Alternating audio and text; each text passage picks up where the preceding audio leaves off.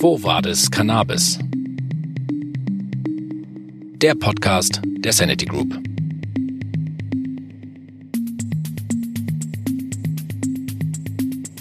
Hallo und herzlich willkommen bei Quo Vadis Cannabis. Heute im Gespräch mit Dr. Knut Gastmeier. Er wurde in Rostock geboren und ist seit den 80er Jahren als Arzt in Potsdam aktiv. Cannabis spielte in seiner ärztlichen Praxis bereits lange vor der Legalisierung als Arzneimittel eine relevante Rolle. Das hat ihm regelmäßig auch Ärger mit den Gesetzeshütern eingebracht, einmal sogar eine sechsstellige Regressforderung einer Krankenkasse. Auf seiner Webseite, die der Praxis steht, neuer Praxisinhaber seit 1. Juli 2020. Wie sich das auf seine Aktivitäten ausübt und welches Fazit Dr. Gastmeier nach Jahrzehnten als Mediziner im Bereich Cannabis zieht, darüber werden wir heute sprechen.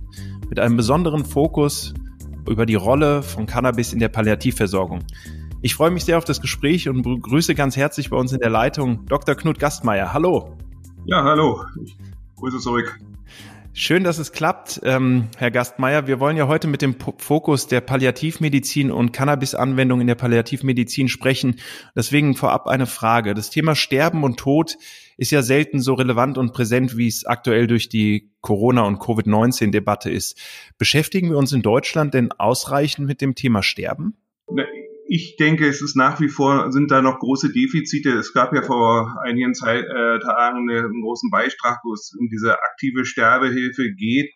Ähm, dass das ganze Problem ähm, Sterben wird eigentlich nach hinten verdrängt. Auch die Zusammenhänge, die Palliativmedizin bietet hier natürlich eine Lösungsmöglichkeit, aber es bleiben weiterhin viele Fragen offen und es sind auch im Prinzip ähm, nicht genügend ähm, Palliativmediziner vorhanden. Nur drei Prozent der aller Ärzte haben die Zusatzbezeichnung Palliativmedizin.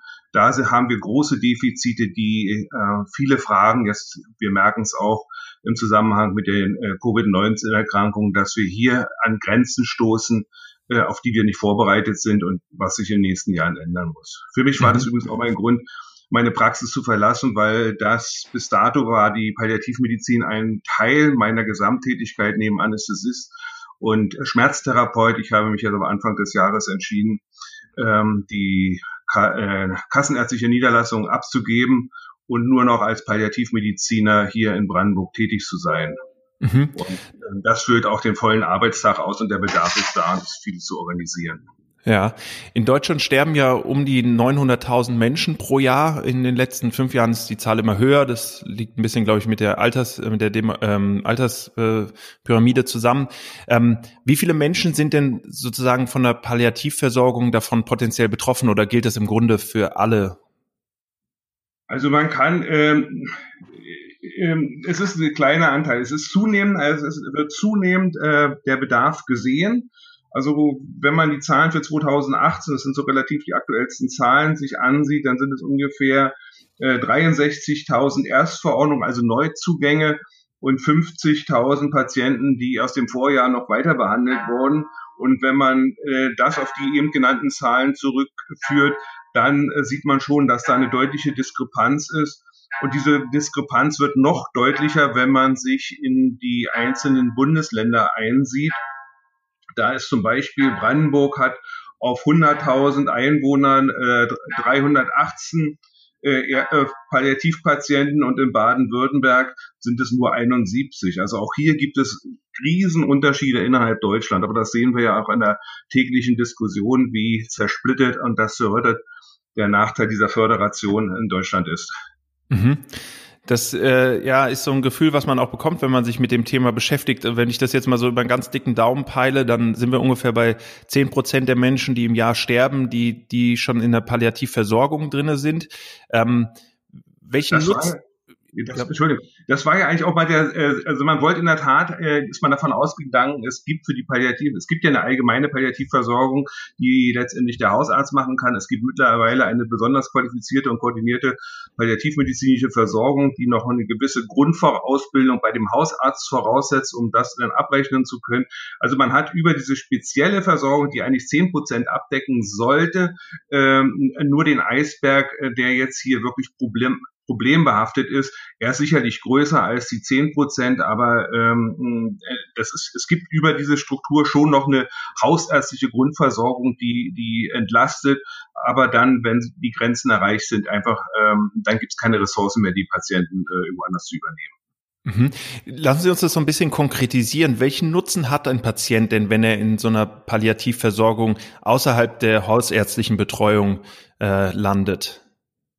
Der Nutzen für ihn ist im Prinzip, dass er in eine Struktur kommt, die speziell für seine Bedürfnisse geschaffen wurde.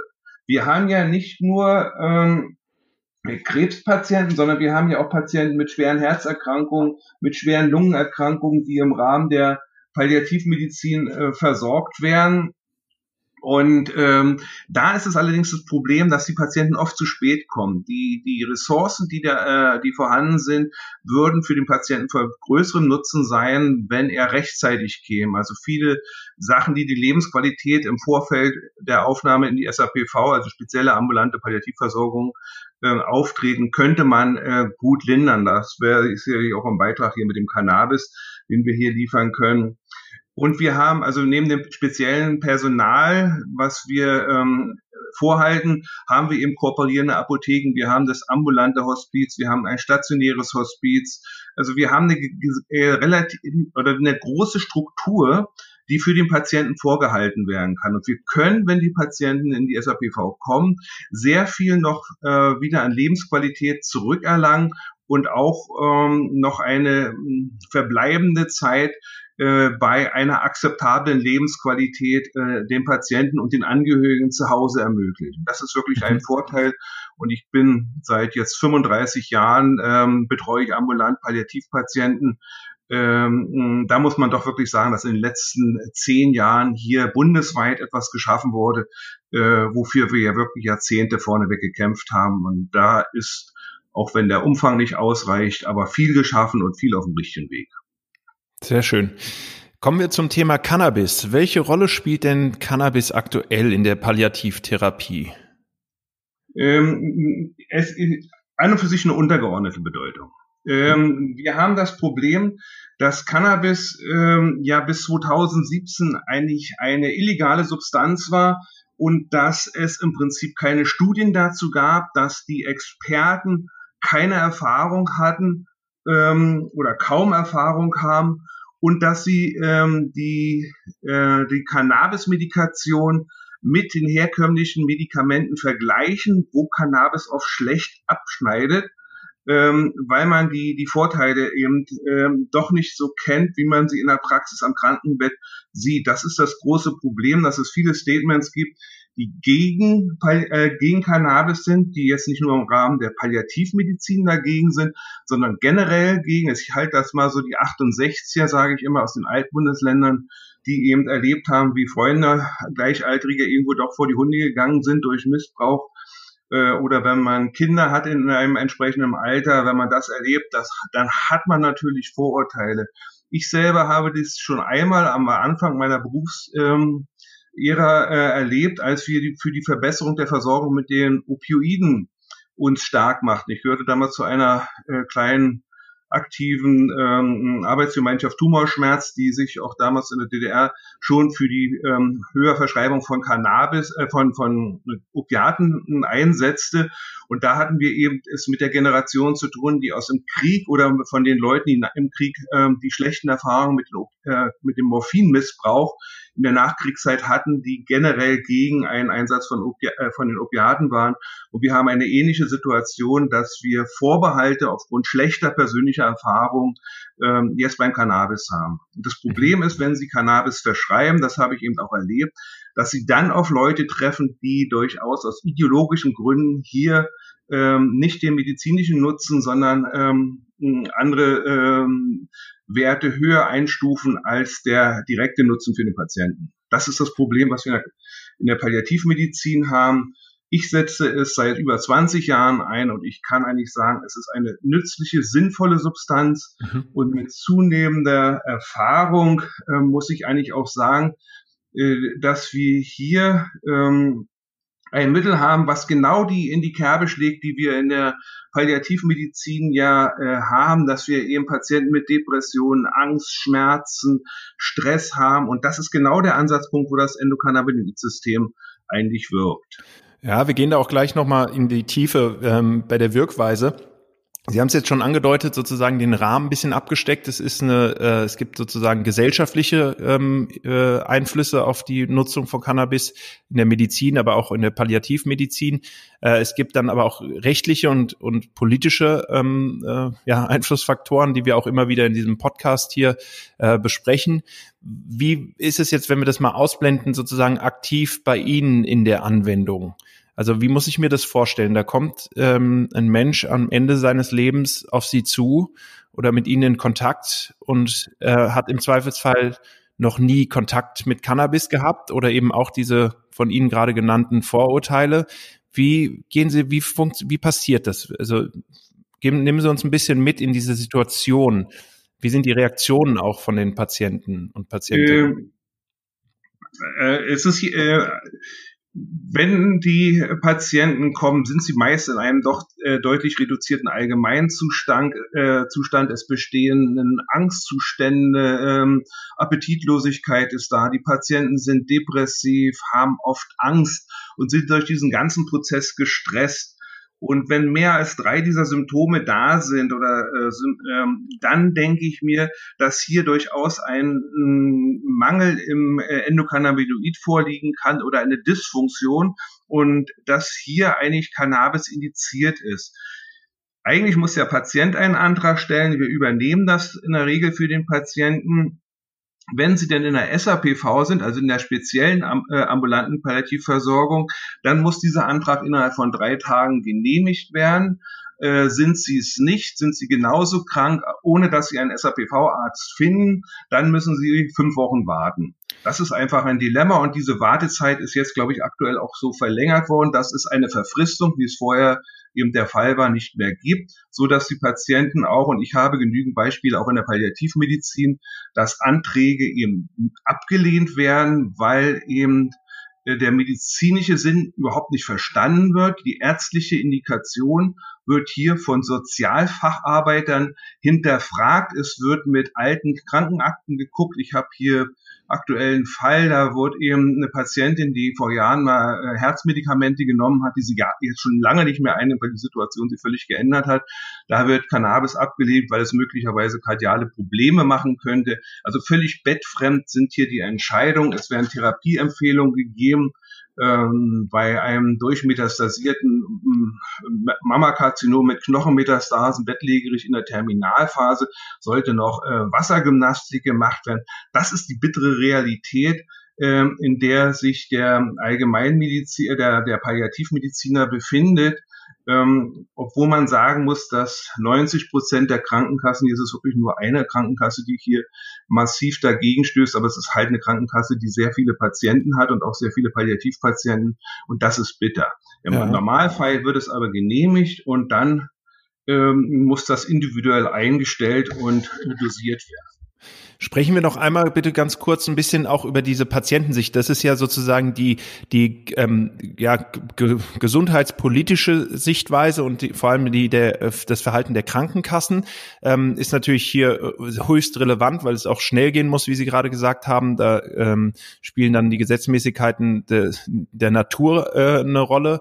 Ähm, aber auch nochmal von der Patientensicht. Wie offen sind die Menschen? Ist es das anderes, wenn Sie zu einem Krebspatienten im Anfangsstadium sprechen äh, über Cannabis das erste Mal in der Therapie oder ob sie mit jemandem sprechen, der eben auf ja, der das sein Ableben sozusagen vor sich sieht, ganz klar und unausweichlich vor sich sieht.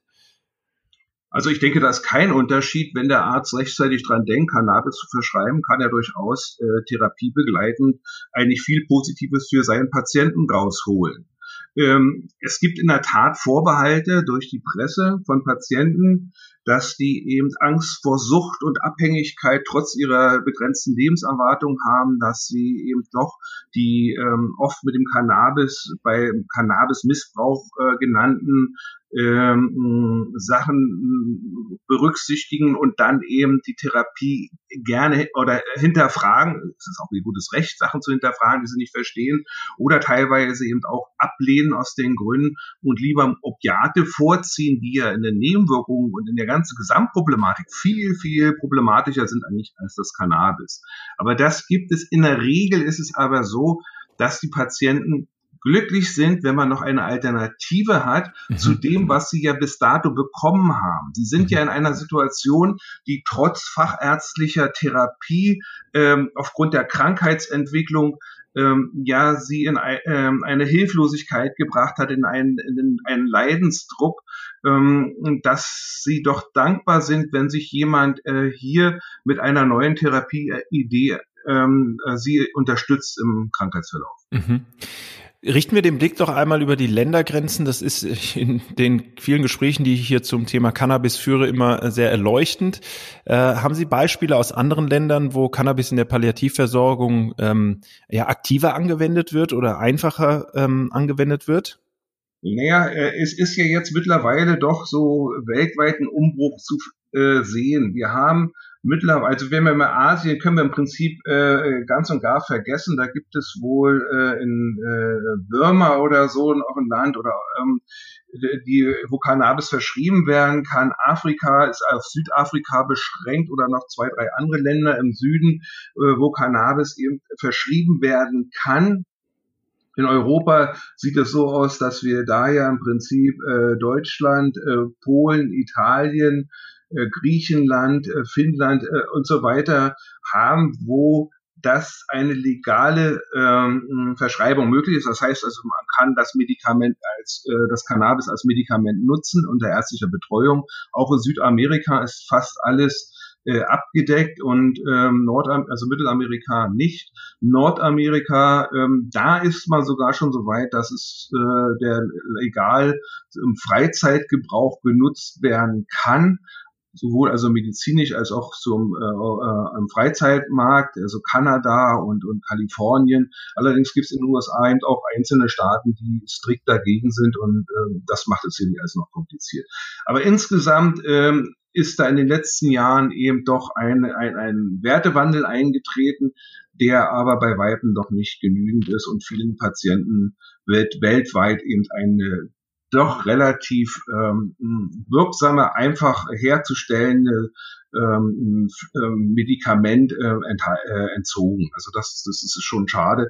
Und wir merken ja jetzt gerade auch, wie wichtig es eigentlich ist, dass man eine ähm, Medikaz äh, Medikamentenherstellung im eigenen Land hat und Cannabis wäre ja eine Möglichkeit, dass man hier vor Ort produzieren könnte und man könnte dadurch, das werde ich in dem Vortrag nochmal Gelegenheit haben zu, hinzuweisen, doch auch viele Medikamente sparen und, und somit wäre eine Win-Win-Situation für Patient, Staat und Arzt.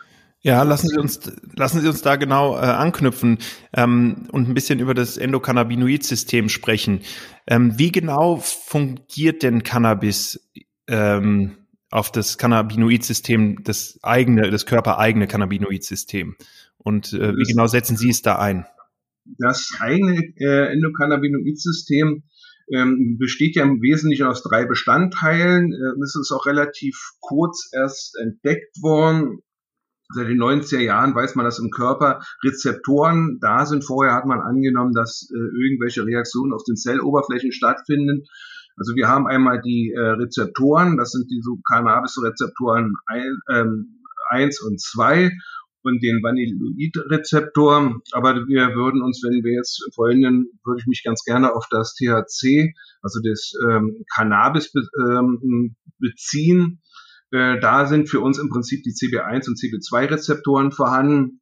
An diesen dockt im Körper das Anandamid an, überwiegend am CB1-Rezeptor und die Arachidon-Nylglycerol, äh, ähm, das ähm, 2AG an. Das sind die beiden wesentlichen Liganden, also die Substanzen, die der Körper bildet, wenn der Bedarf da ist äh, und die dann an dem Rezeptor eine Wirkung ausrei äh, erreichen. Und zu dem System muss man natürlich auch sagen, es gibt da Enzyme, die dann sehr schnell die, das überflüssige mh, Cannabis, äh, was dann in, in, äh, produziert wird und nicht mehr gebraucht wird, wieder aufspaltet ähm, und äh, deaktiviert.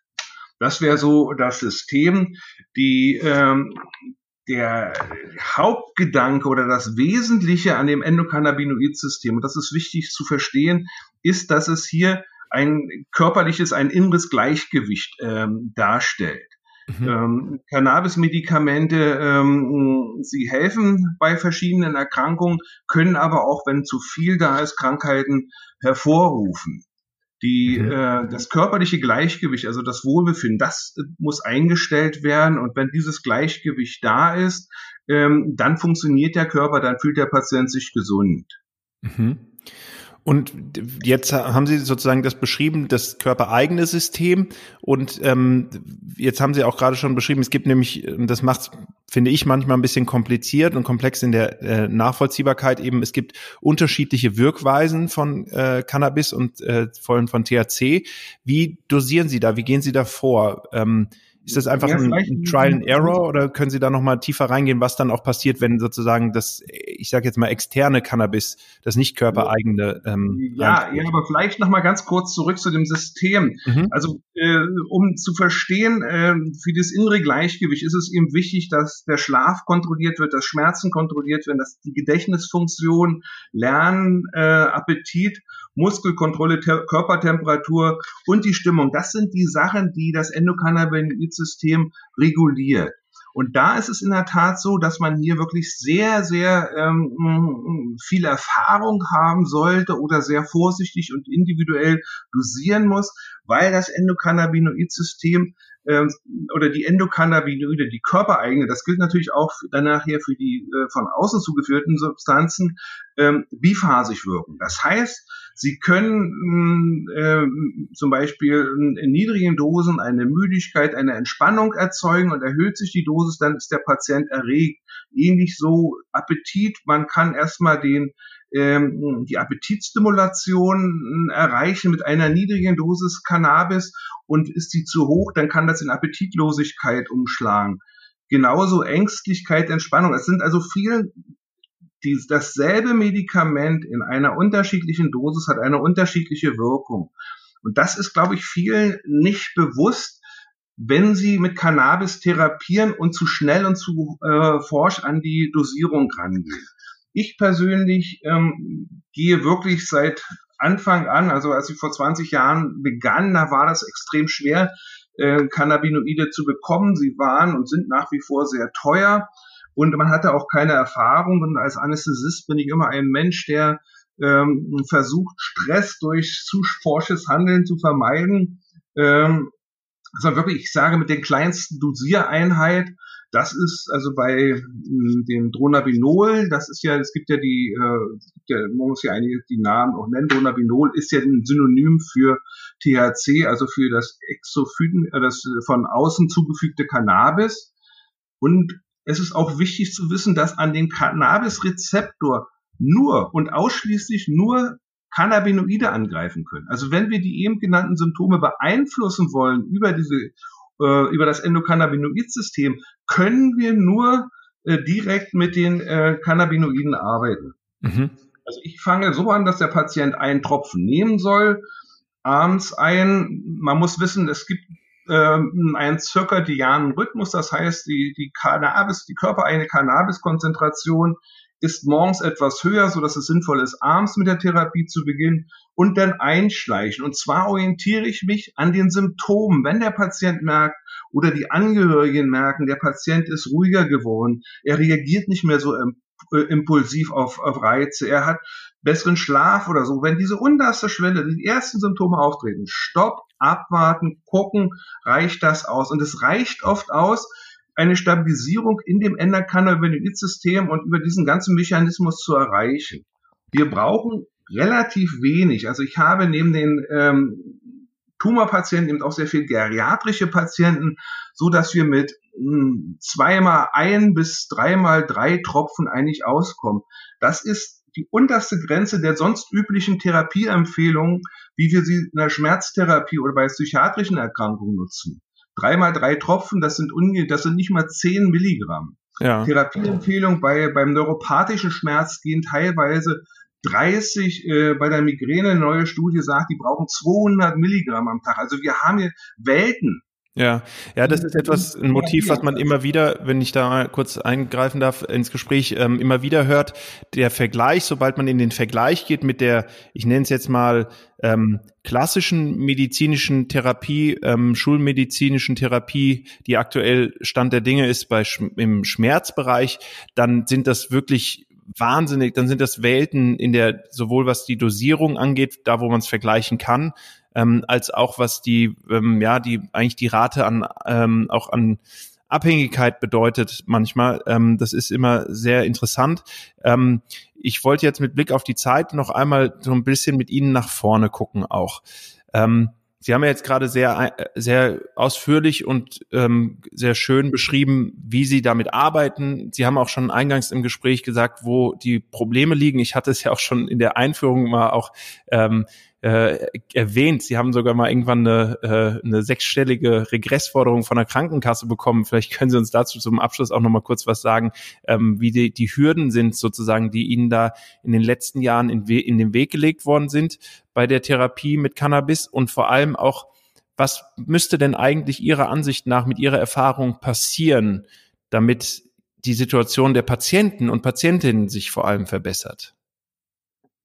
Also ähm, ich, noch zu dem ersten, zu dem Regress. Es war damals ein Krebspatient äh, im Finalstadium Zungenrundkarzinom, der eigentlich massiv an Gewicht verlor. Und ich hatte zufälligerweise von einer anderen Patientin, die leider verstorben war, noch, äh, damals war es Marinol, also das Präparat aus den USA, die Tablette, ähm, und habe das verschrieben. Und der Patient erholte sich unter der äh, Therapie und ähm, er konnte wieder besser essen, er bekam wieder Appetit und die von uns eigentlich erwartete, er wollte damals Weihnachten, das war um dieselbe äh, Zeit wie jetzt, Weihnachten noch erleben und mit den Kindern feiern. Danach hatte er es eigentlich sich aufgegeben.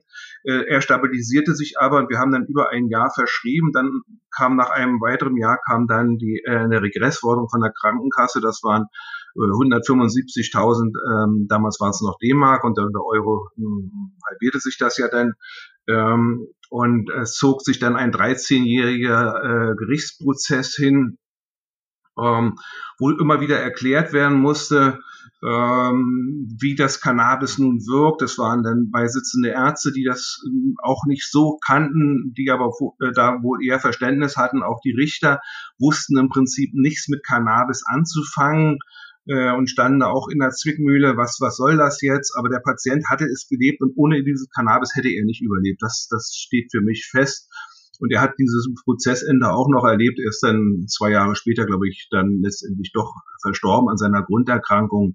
Aber damals hatte er das erlebt und die, äh, ich habe das auch wirklich zum Schluss nachher so durchbekommen, dass sämtliche Kosten, alles die Krankenkasse, die AOK war es auch in dem Fall wieder, äh, ähm, zahlen musste und dass wir hier äh, dem, ähm, einfach auch viel Erfahrung, auch in der Diskussion. Man, äh, durch diesen Prozess hatte ich natürlich auch einen gewissen äh, Namen. Das war ein Jahr lang in der Presse, es war äh, bei Talkshow und äh, Bild, es war ein sehr guter Artikel eingangs in der Zeit über das Thema, ähm, so dass ich auch bekannt war und in dieser Zwischenzeit, wir hatten ja vor der Gesetzgebung, die es uns jetzt ermöglicht, Cannabis zu verschreiben, ja eine Übergangsbestimm äh, Übergangszeit und in dieser, Über äh, in dieser Zeit der Ausnahmegenehmigung konnte der Arzt beim B-Farm einen Antrag stellen für seine Patienten, dass die Patienten unter ärztlicher Kontrolle Cannabis, das sind Medizinalcannabis, also Blüten, äh, dass die die kaufen konnten und legal einsetzen konnten.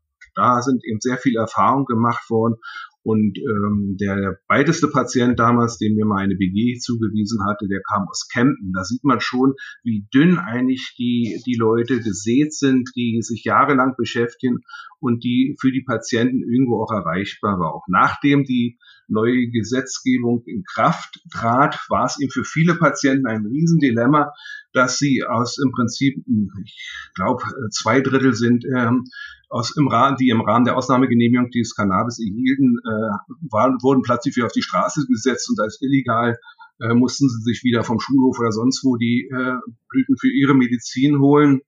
Ähm, das sind eben Sachen, dadurch haben wir einen relativ hohen Patientenanteil. Mhm. Die Zukunft sehe ich eigentlich so, dass diese Patienten, die wir hier gerade beschrieben haben, ja. wo man doch nach ähm, sehr die Wahrscheinlichkeit sehr groß ist, dass es einen Endokannabinoidenmangel gibt und die eine niedrige Dosis, ich würde mal so die Grenze bei 10 Milligramm, vielleicht noch 15 Milligramm Tagesbedarf haben, dass man die rausnimmt aus diesen ganzen Regressverfahren und äh, das außen vor lässt. Das, äh, das macht keinen Sinn, die niedrigen Dosen bei den Medikamenteneinsparungen, die wir aufzeigen können, dass man das alles dem Patienten zumutet. Und für mich war das nachher zum Schluss auch unerträglich, ähm, ich habe jetzt immer gestern noch mit einer 80-Jährigen telefoniert, die 82 Jahre ist, die bei dreimal drei Tropfen das Cannabis nicht genehmigt bekommen hat und die jetzt zwei Jahre schon vor Gericht steht und das Widerspruchsverfahren durchsteht und versucht da ihre Medikation, die ihr nachweislich hilft, zu bekommen. Also das sind Zustände, die müssen sich schleunigst ändern. Ja, darf ich da ganz kurz einmal noch nachfragen, weil das ist jetzt eine Position, die mir zum Beispiel, ähm, die ich jetzt so noch nicht gehört habe und ganz spannend finde, dass Sie sagen, äh, der erste Schritt wäre vielleicht nicht eine, eine vollends eine Erleichterung so für hohe Dosen, sondern wir könnten schon viel erreichen, wenn wir im niedrig dosierten Bereich äh, mehr Freiheiten hätten und mehr Freiräume. Sehe ich das richtig so? Das ist meine Meinung, ja. Wir sehen in diesem Bereich keine Nebenwirkung. Wir mhm. haben keine Risiken, wir haben keine Nebenwirkungen und wir können hochpotente, also wir können signifikant in diesem Niedrigdosisbereich die Opiate reduzieren. Und äh, das haben wir selber untersucht, da ist gerade eine Publikation von uns im, äh, in, einer, in einer Arbeit. Wir wissen aber auch, dass andere Medikamente deutlich reduziert werden können.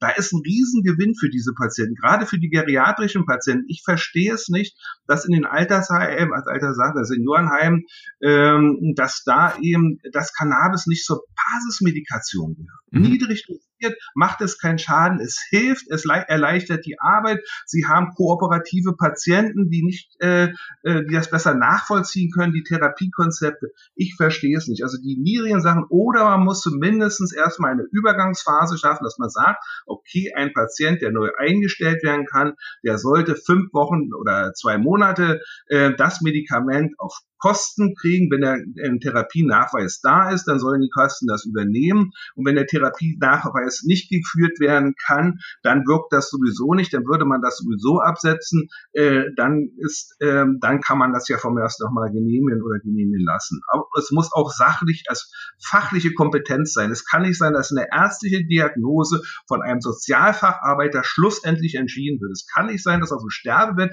nach wie vor Patienten jammern und leiden, bloß weil ein Sozialfacharbeiter die ärztliche Diagnose und die ärztliche Kompetenz anzweifelt. Lieber Herr Dr. Knut Gastmeier, das war ein ganz wundervolles Gespräch und auch ein ganz treffendes äh, Schlussstatement, sowohl was die Zusammenfassung des Themas angeht, als auch was die Aussicht auf eine eventuelle Besserung äh, äh, für die Patientinnen und Patienten angeht. Ich finde das sehr aufschlussreich, wie Sie das erklärt haben, wie sie es anwenden, wie sie Cannabis in der äh, Palliativmedizin und Versorgung anwenden. Und ich bedanke mich an der Stelle sehr für, dass Sie das Gespräch mit uns geführt haben. Ich wünsche Ihnen noch äh, einen schönen Tag und vor allem wünsche ich Ihnen viel Erfolg dabei, weiterhin Menschen dort zu helfen, wo sie danach keine Lobby mehr haben. Ich glaube, das ist oft ein Problem und deswegen sind natürlich ist der so ein, so ein Kampf, den Sie hier auch führen, kann man fast sagen, ähm, so wichtig. Ähm, danke dafür und danke dafür, dass Sie die Einsichten dazu und die Erfahrungen mit uns geteilt haben. Ich danke für Ihr Interesse.